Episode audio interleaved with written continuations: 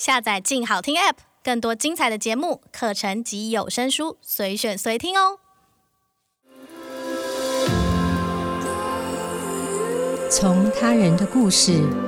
反映我们的样子，欢迎收听《镜像人间》。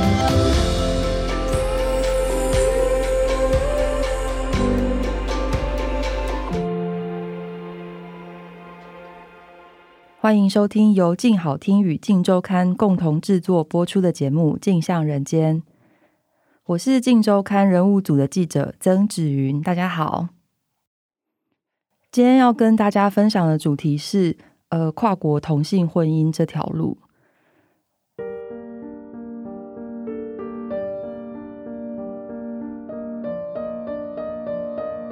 我们都知道，在二零一九年的时候，台湾已经通过同性婚姻专法，同性之间已经可以结婚，大家都非常开心。可是，可能很少人注意到，其实有一群人还没有办法结婚，他们是在台湾的外国人。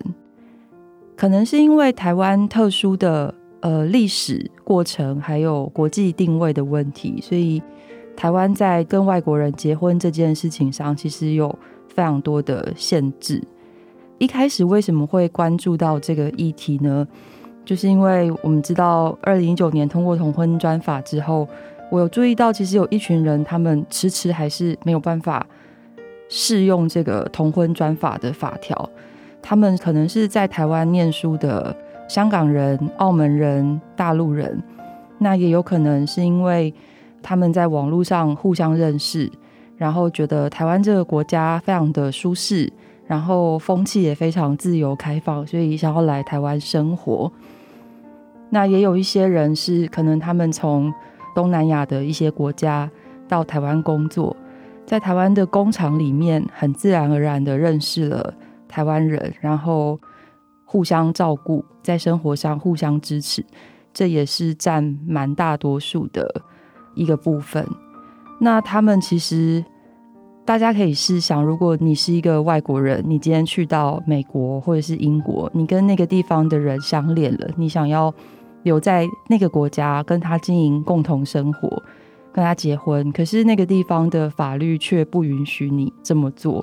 那这时候，其实你身为一个外国人，你的根基是不稳固的，然后不安全感是会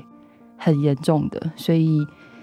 如果我们今天可以设身处地，就是想象我们自己在一个陌生的国度，我们要如何在这个陌生的国度扎根生活下去呢？大家也许记得台大的法国教授毕安生，因为他的过世，所以促成了同婚专法的修法加速通过。那我们知道毕安生他其实是。跟一位在台湾的伴侣曾静超，他们已经相恋非常久的时间。那后来曾静超他因为生病的关系，他就过世了。但是他过世之后呢，他们两个人一起买下的房子，他们一起攒的积蓄，因为没有婚姻的保障，所以都不属于毕安生所有。毕安生住的房子是他跟曾静超一起买的，但是他也没有办法。获得完整的所有权，所以他在绝望、跟愤怒、无助之下，选择从在那个房子里面结束了他自己的生命。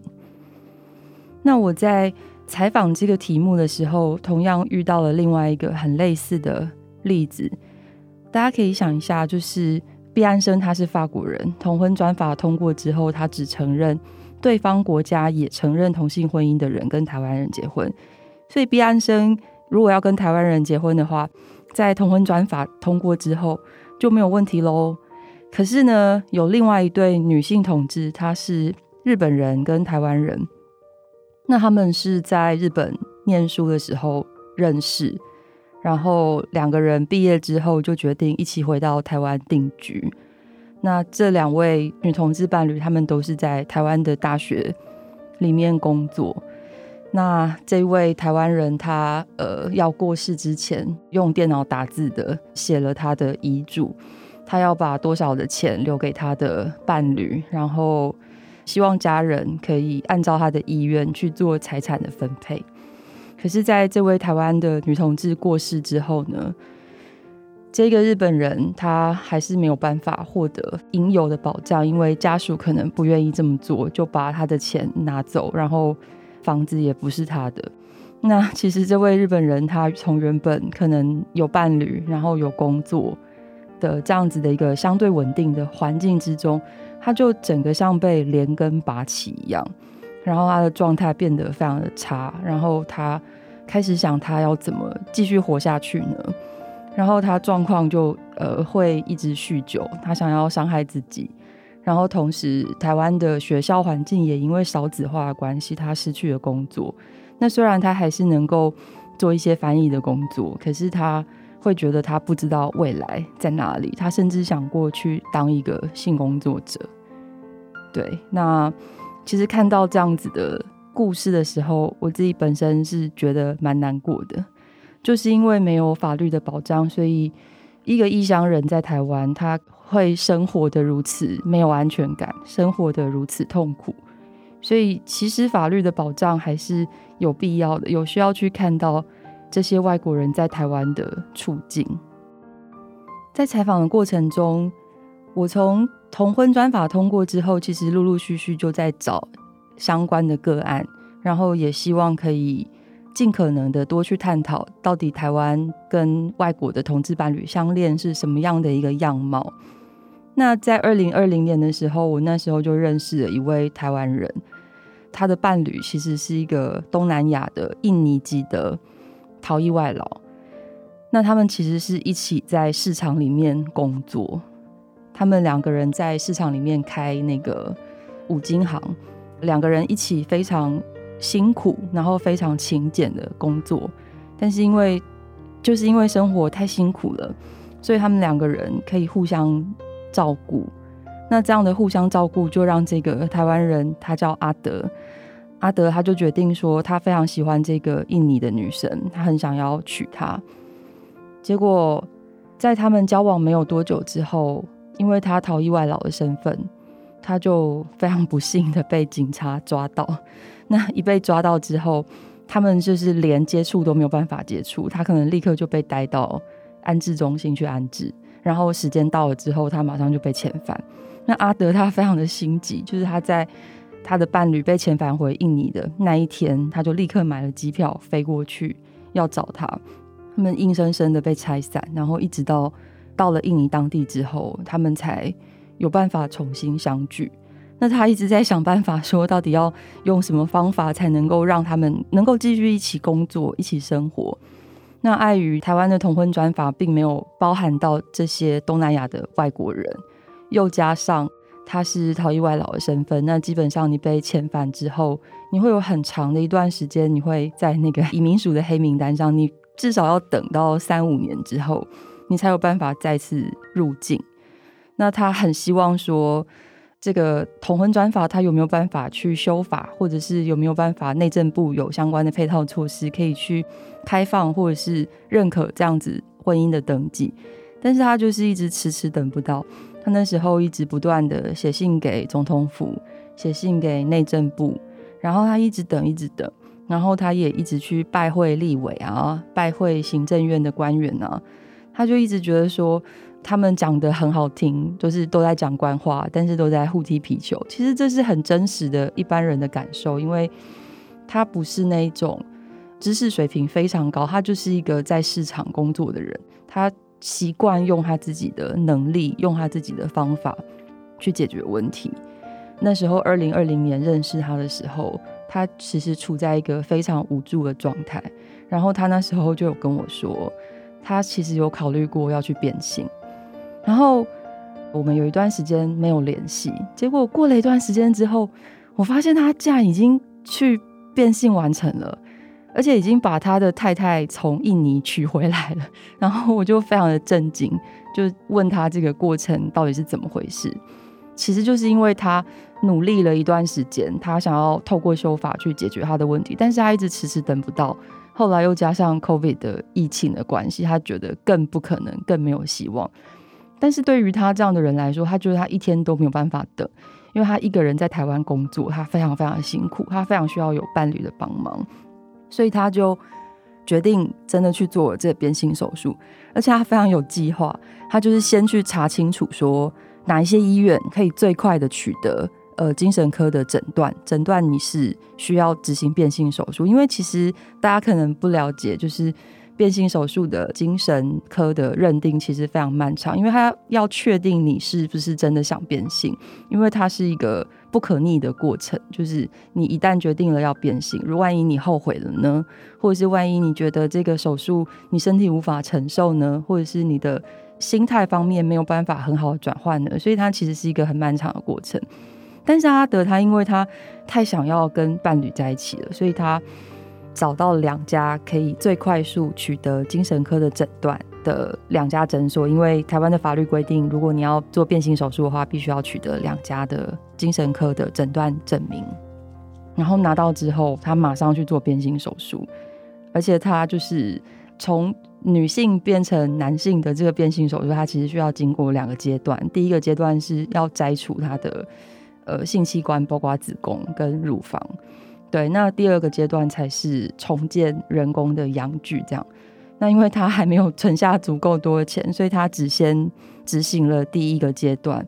因为台湾的法律规定，如果你要变更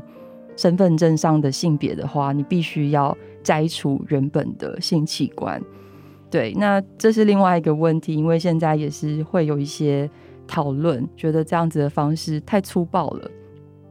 但总而言之呢，他没有时间思考这些事情。他就是，既然你法律这样规定，那我就是用我自己的肉身去冲撞这个法律。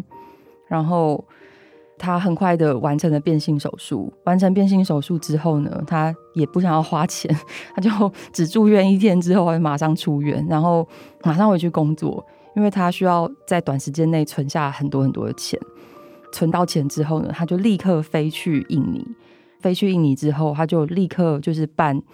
他的结婚手续。但是那段时间，其实呃，印尼就是全球都处于这个 COVID 的疫情之下，然后印尼当地其实又是一个行政效率不彰，然后非常缓慢，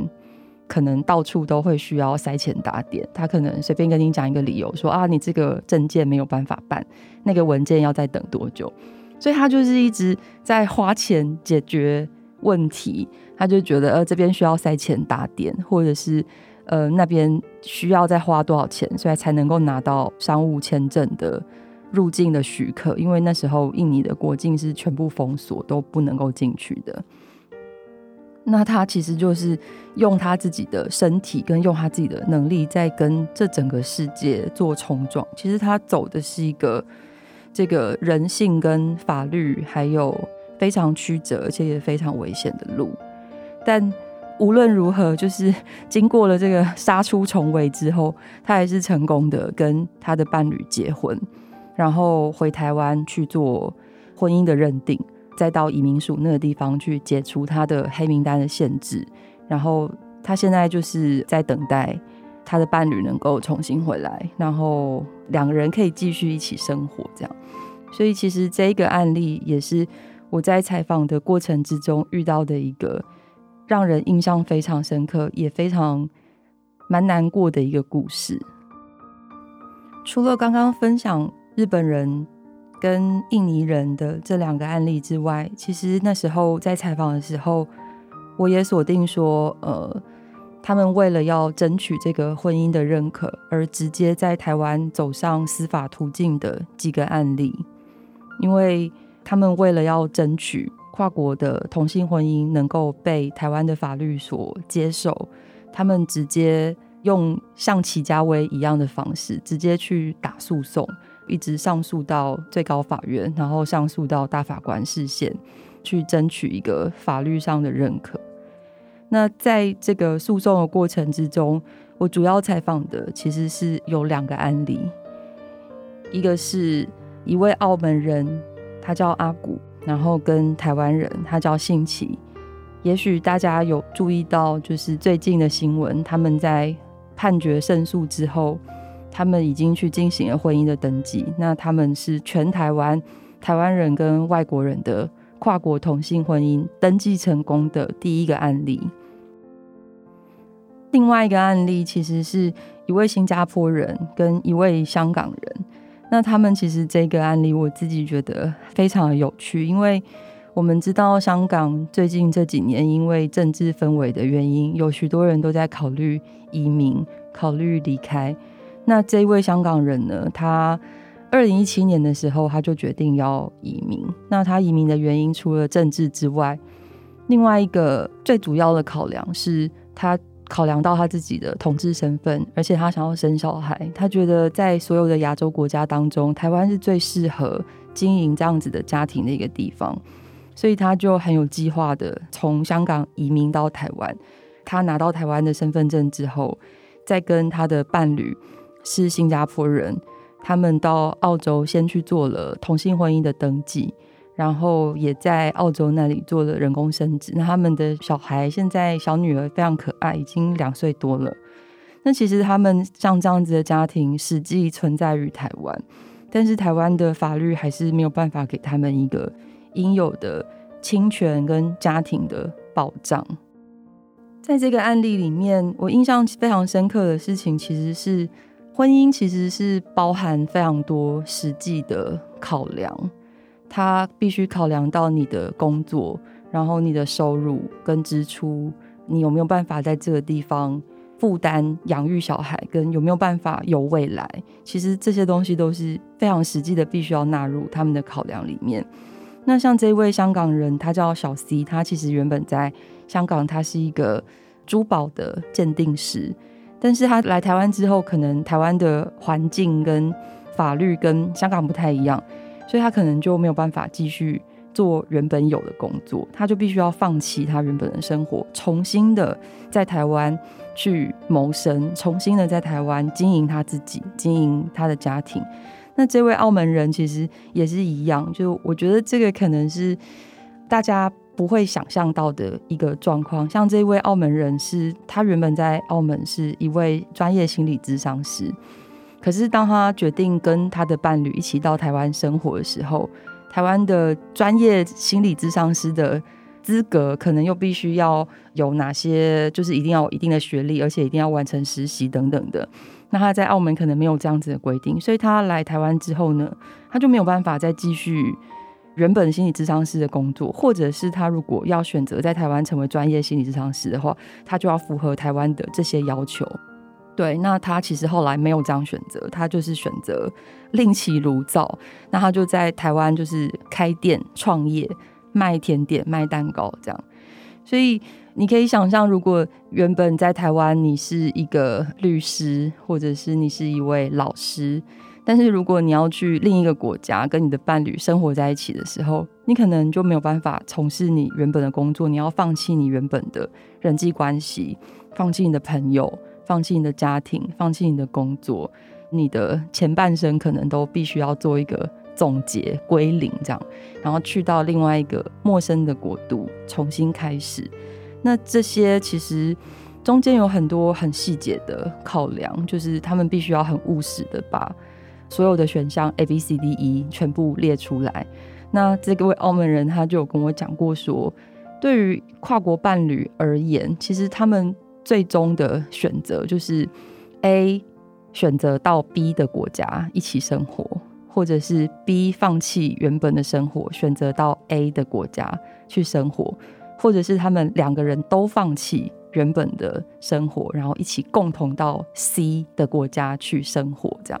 那其实这个新加坡人跟香港人，他们其实就是这样，他们放弃他们在新加坡跟香港的房子啊。家庭啊，然后一起共同到台湾去经营他们自己的家庭。那澳门人他是选择放弃他原本的生活，到台湾跟台湾的男友就是一起共同经营新的生活。这样，那这两个案例都是他们实际有进入司法的诉讼过程，其中。澳门人阿古跟兴起的这个例子，他们其实已经在今年的五月已经有判决结果出炉，在台北高等行政法院是判决他们胜诉。那判决他们胜诉的原因是，台湾在进行婚姻认定上，其实你也要考虑对方国家的民事法律中的婚姻规定。意思就是说，台湾的户政单位在做婚姻登记的时候，没有去考量澳门的法律，这样，所以考量澳门的法律的结果是你应该要让他们登记，因此判决他们胜诉。那有另外一个司法的判决结果，其实是大家都很熟悉的台湾的同运先驱齐家威先生。那齐家威先生他也是因为知道台湾同婚转法通过之后，跨国伴侣他仍然没有办法被认定，所以他也选择开始用他自己的身体去冲撞这个体制，然后也是选择打官司的方法。那这个判决结果其实也是今年初的时候，在台北高等行政法院有一个判决。那他的判决意思是说，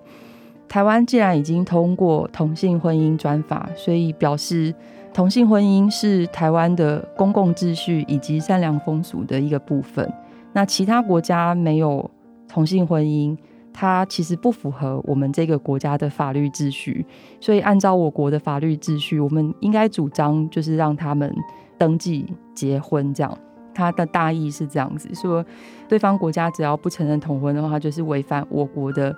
公序良俗，这样子的一个判决的意思。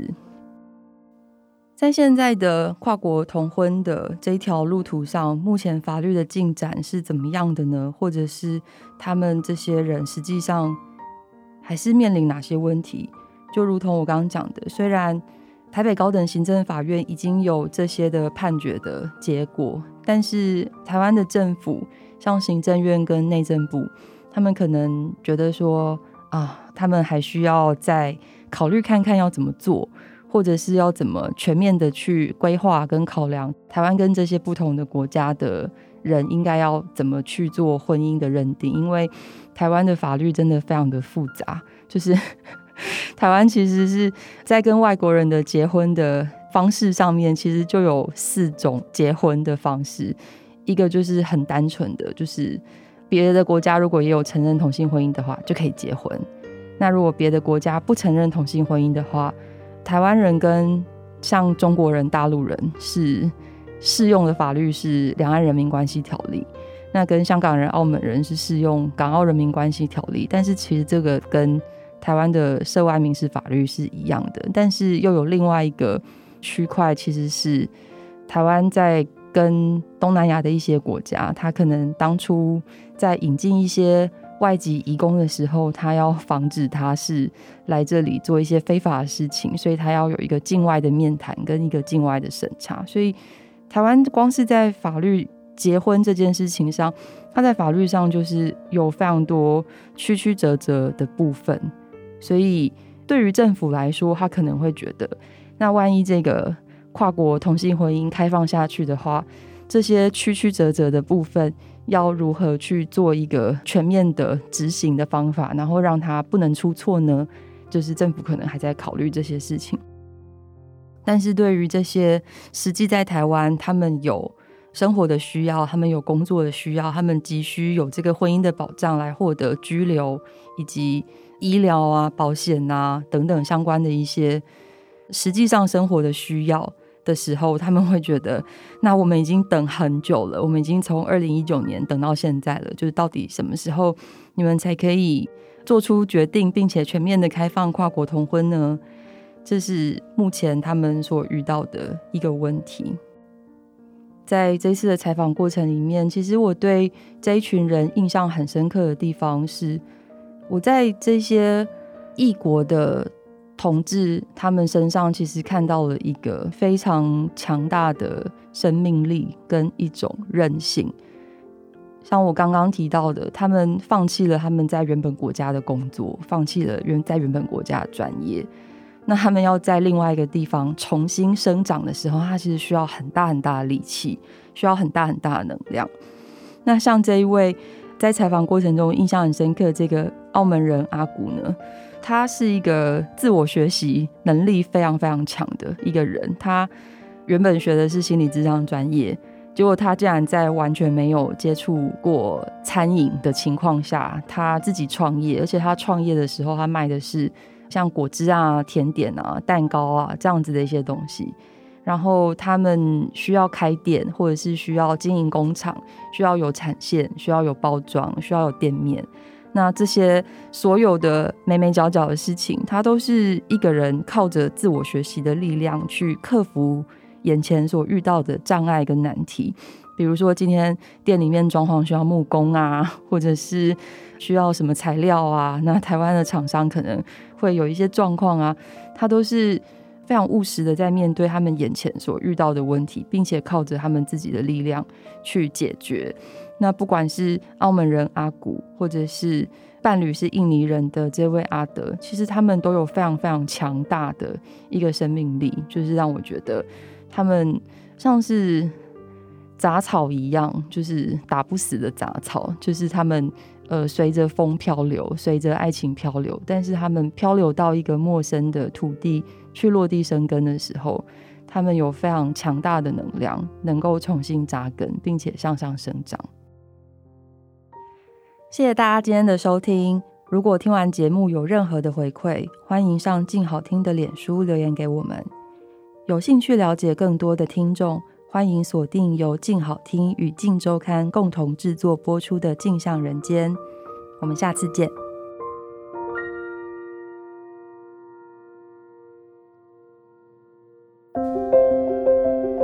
想听爱听，